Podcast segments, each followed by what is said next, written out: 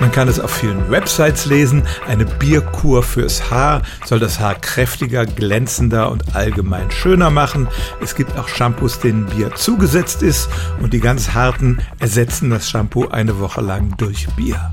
Nun sind im Bier sicherlich viele Nährstoffe drin und insbesondere werden Proteine im Hopfen und im Malz für die angebliche Wirkung verantwortlich gemacht, aber man muss die Sache doch mit einem großen Fragezeichen versehen.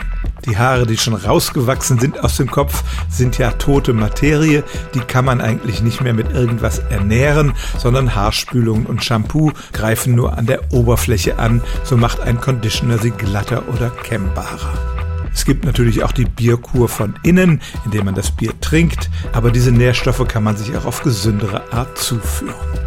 Und wenn man in die wissenschaftliche Literatur guckt, noch ist niemand auf die Idee gekommen, eine Bierhaarkur wirklich wissenschaftlich zu testen. Und so kann man als Fazit sagen, die Bierkur fürs Haar ist eine originelle Idee.